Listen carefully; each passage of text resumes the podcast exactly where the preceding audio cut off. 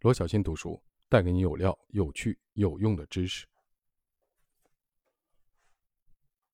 中国的城镇的社区的物业管理是很重要的，关乎居民生活的方方面面。但我注意到，物业的管理水平一直在下降，或很难提升。如果你仔细的观察自己所住小区的物业，你会发现，包括保安在内的物业从业人员的年纪越来越大，这意味着这个行业不再吸引年轻人。与此同时，国人对服务的需求一直维系在低水平上，对价格敏感，对很少有人愿意为无形化的服务付费。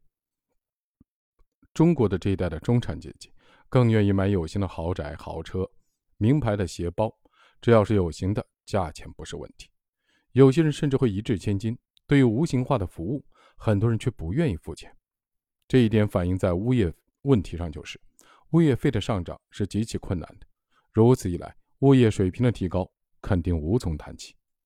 我一直的呼吁，物业收费水平应该和小区的房价挂钩，让房价反映小区的物业管理和服务水平，形成服务和价格的正循环。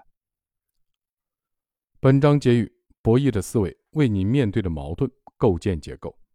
博弈论是分析系统要素互动关系的底层逻辑，这将复杂的系统的理论与博弈论关联在一起。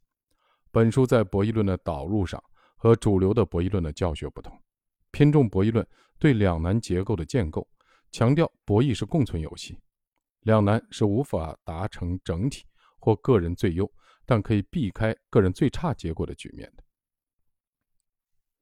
本书强调博弈结构，而不是博弈策略的重要性，因为给定结构的最优策略并不能帮助我们突破两难。博弈结构成立的标志就是构建了一个两难局面。下一章我们将讨论如何通过改变博弈结构突破两难。